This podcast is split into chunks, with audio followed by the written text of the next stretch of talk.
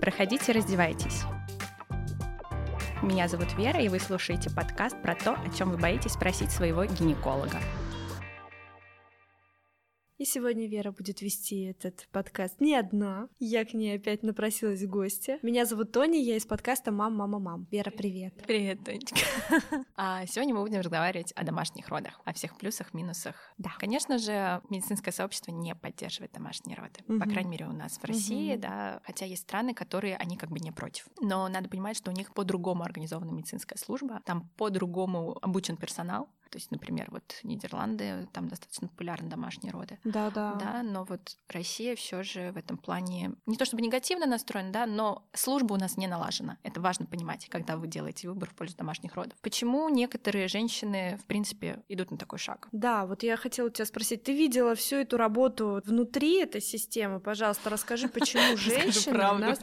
Да, почему женщины у нас сейчас боятся рожать в роддомах? Потому что бывают осложнения, конечно. Угу. А они боятся акушерской агрессии. Надо понимать, что медработники, они тоже люди, и они тоже устают, к сожалению. И когда ты проводишь на работе 60 часов подряд без сна, без каких-то, да, утолений своих физиологических нужд, угу. ты, конечно, становишься, наверное, не очень адекватным, не очень можешь контролировать свои эмоции и становишься агрессивным. То есть первая причина это акушерская агрессия. А, я думаю, что да, женщины боятся этого, то есть что на них э, могут кричать, оскорблять. Опять же, да, к сожалению, есть роддома с такой практикой, угу. к сожалению. Угу. Я сторонник того, чтобы роды были по контракту, потому что вы можете заранее выбрать человека, с которым, с которым будете рожать. Да, вы с ним познакомитесь, вы будете знать, к чему готовиться. Все равно, когда ты рожаешь уже с знакомым человеком, это другое отношение. Угу. Когда ты идешь э, в неизвестное тебе место, ты всего боишься, да. Одно дело рожать дома, когда вокруг тебя твоя семья, ты уверен в них, ты уверен, что тебе никто не сделает плохо, а хотя расскажу, что могут.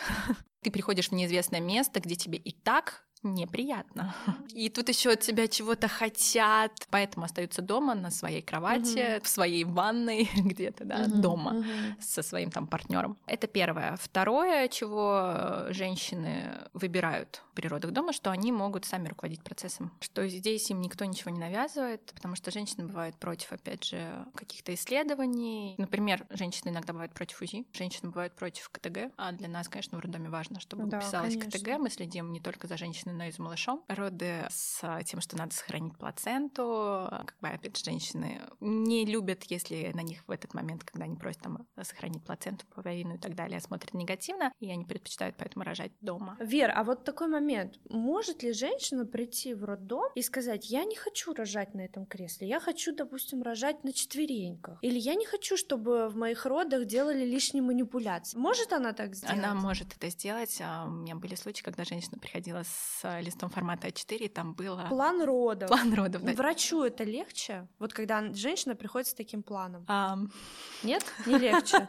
Мне кажется, это облегчает работу и женщине, и врачу. С одной стороны, да, с другой стороны, нет. Во-первых, в родах женщина может поменять свое мнение. Ага. Моя история. Я шла с... Ну, я не то, что была прям категорически против эпидуралки, но я не хотела. Я сильная женщина, я справлюсь. Но роды — это процесс непредсказуемый. Да, это, это непредсказуемый процесс. Помнить. Женщина склонна менять свое мнение. А список-то уже приложен. А ты не можешь сказать, я хочу отказаться от этого пункта. Вычеркните, пожалуйста, из моего меню. Вот. А потом женщина приходит, там, допустим, я против кесарево сечения. Да, бывает такое. А иногда мы делаем его в интересах плода. Ну да, это тоже нужно И понимать. это бывает сложно убедить женщину. Бывают люди, допустим... С радикальной какой-то позицией. С радикальной позицией, что ребенок должен рожден быть только через тесные родовые пути, потому что иначе Всевышние силы не хотят, чтобы он рождался. Если он должен то есть погибнуть это родах... же религиозные соображения. Да, то значит, он должен погибнуть в родах. Это сложно. Это сложно, да. Это очень сложно, поэтому здесь, с одной стороны, вроде хорошо, когда женщина понимает, что она хочет, чего угу. она не хочет, но иногда нам сложно дается, угу. потому что по законодательству Российской Федерации мы должны действовать не только в интересах матери, но и в угу. интересах плода. Угу. И вот если показано кесарево сечение, потому что оно показано, иначе мы не получим живого ребенка. Вот здесь приходится сложно. Ну, я представляю, конечно, да. Ну, это уже такие моральные вещи. А, вот. Какие же могут быть риски того, что женщина рожает дома? Как я уже сказала, да, что иногда кажется, что а, семья рядом, и она поможет. А, был случай, когда привезли женщину практически в коме, без сознания, из-за большой кровопотери. Ее родственник был эм, связан с медициной, у него не было какого-то медицинского образования, но каким-то образом он там был связан с медициной. Я уже не помню, если честно. И он принимал у нее роды. Ребенок родился все хорошо, а плацента то ли родилась э, не вся, кусочки остались внутри, то ли вообще не родилась. И он наблюдал ее. Э, показано с медицинской точки зрения, если плацента не отделяется в течение получаса, уже делать ручное mm-hmm. отделение. А он, соответственно, был такой вот, что против вмешательств, mm-hmm. и несколько суток наблюдал ее. Она потеряла несколько литров крови, то есть нам привезли без сознания. Ее наши реаниматологи еле вытянули. Mm. Так что не все родственники при потенциальном желании вам помочь на самом деле помогают. Это бывает опасно. Хорошо, что вытянули. А более того, опять же, да, в интересах ребенка, за ним же никто не следит, когда вы рожаете дома. Ну, как бы хорошо, если вы позовете акушерку. Но акушерка не может сделать вам операцию в тот момент, когда она нужна здесь и сейчас, когда время на минуты. Надо взвешивать все риски. Бывает, да, кровотечение, которое угрожает жизни женщины, бывают проблемы, которые угрожают жизни ребенка. Следующий момент, э, что роды могут вроде бы пройти хорошо с вами, хорошо с ребенком. Ну, как хорошо, там все отделилось, но были большие разрывы. Опять же, их должен кто-то зашить. Поэтому вам все равно придется ехать в роддом. Когда вы принимаете решение рожать дома, вы должны обязательно подумать дважды, трижды, четыре. В чьих интересах все риски. это должно да, происходить? В чьих интересах вы рожаете. Хотя, как бы, многие блогеры рожают дома, но надо понимать все риски. Когда ты знаешь эту кухню изнутри, ты знаешь, какие приезжают женщины, которые рожают дома, в каком состоянии. Вроде бы кажется, это одна женщина на тысячу женщин. Но когда это случается с тобой, тебе плевать, что это одна на тысячу. Это случилось с тобой. У меня была такая история. Там, слава богу, все хэппи-эндом закончилось, потому что иначе бы меня не знаю. Ну, в общем, у меня была женщина, она мне сказала, я буду рожать дома. И я пыталась ее, конечно же, отговорить. Нет, я буду рожать дома. Я говорю, ну, пожалуйста. В итоге у меня, конечно, не получилось ее убедить, но она родила дома хорошо. Там была такая история. Я уговорила ее поехать в роддом. Она приехала в роддом. Я, я думаю, ура, сработало. Вот. Но она приехала в роддом, а мне потом звонят из роддома, говорят, ты что наделала? Говорю, в смысле? Она приехала и написала отказ от госпитализации.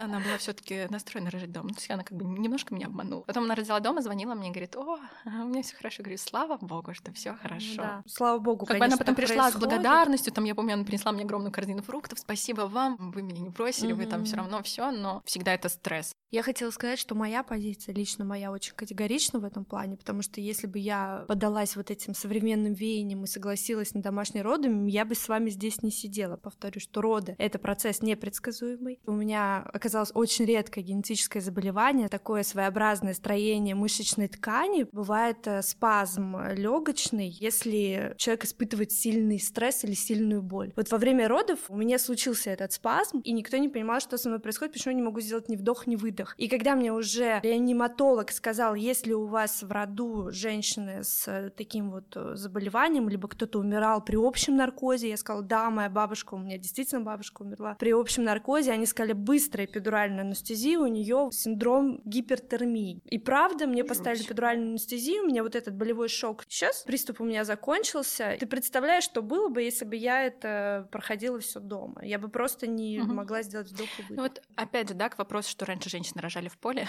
Это вообще, это а, не. Никто, никто, никто не, не считает, сколько да. их умерло. Mm. Сколько умерло женщин, и детей никто не считал. Детей не записывали да. же, что они родились. И вообще, как вы можете быть уверены в своем организме? Да. Вот я не могу сказать на сто процентов, что я все анализы прошла. Да даже все анализы не пройдешь, можешь не знать. Мы за роды в роддомах, да, да Вер? Это правда. Единственное но, если вы все таки решили рожать дома, если вы берете на себя ответственность за себя, за своего ребенка, обязательно посмотрите, что у вас один ребенок внутриутробно в головном предлежании, что это доношенная беременность, она не недоношенная, не переношенная, потому что и то, и то это риски, а что у вас отсутствуют противопоказания к родам через естественные пути, да, что вам действительно можно рожать самой, у вас не только показания кесарево сечения. Рядом у вас должен быть какой-то медработник, который вообще понимает о том, что происходит в процессе родов, и наличие роддома рядом, потому что когда возникнут показания, вы должны доставлены быть в роддом быстро. Но еще раз, это большие риски, это огромная ответственность брать такое решение на себя. Я еще знаю, что кто-то частную скорую ну, помощь. Да. Кстати, частную скорую помощь могут не пропускать, mm. имеют право не да. пропустить частную скорую помощь. Там по поводу да, светофоры, уступить дорогу, только гос скорой помощи могут. Вам могут не уступить, имейте это в виду. Кстати, еще один вопрос по поводу лотосовых родов. А, на Бали это особенно популярно. А когда не пересекают половину да, да, до да. рождения плаценты. Вот это тоже не полезно, имейте в виду, что когда пуповина отпульсировала, потом кровь может начать, наоборот, обратно оттекать А-а-а. от ребенка туда. А сколько должно пройти времени после а, Пульсация родов? пуповины, ну, там в районе минуты. Минуты три там максимум. Ну, по окончании пульсации пуповины. Закончила пульсировать, все, перерезаем.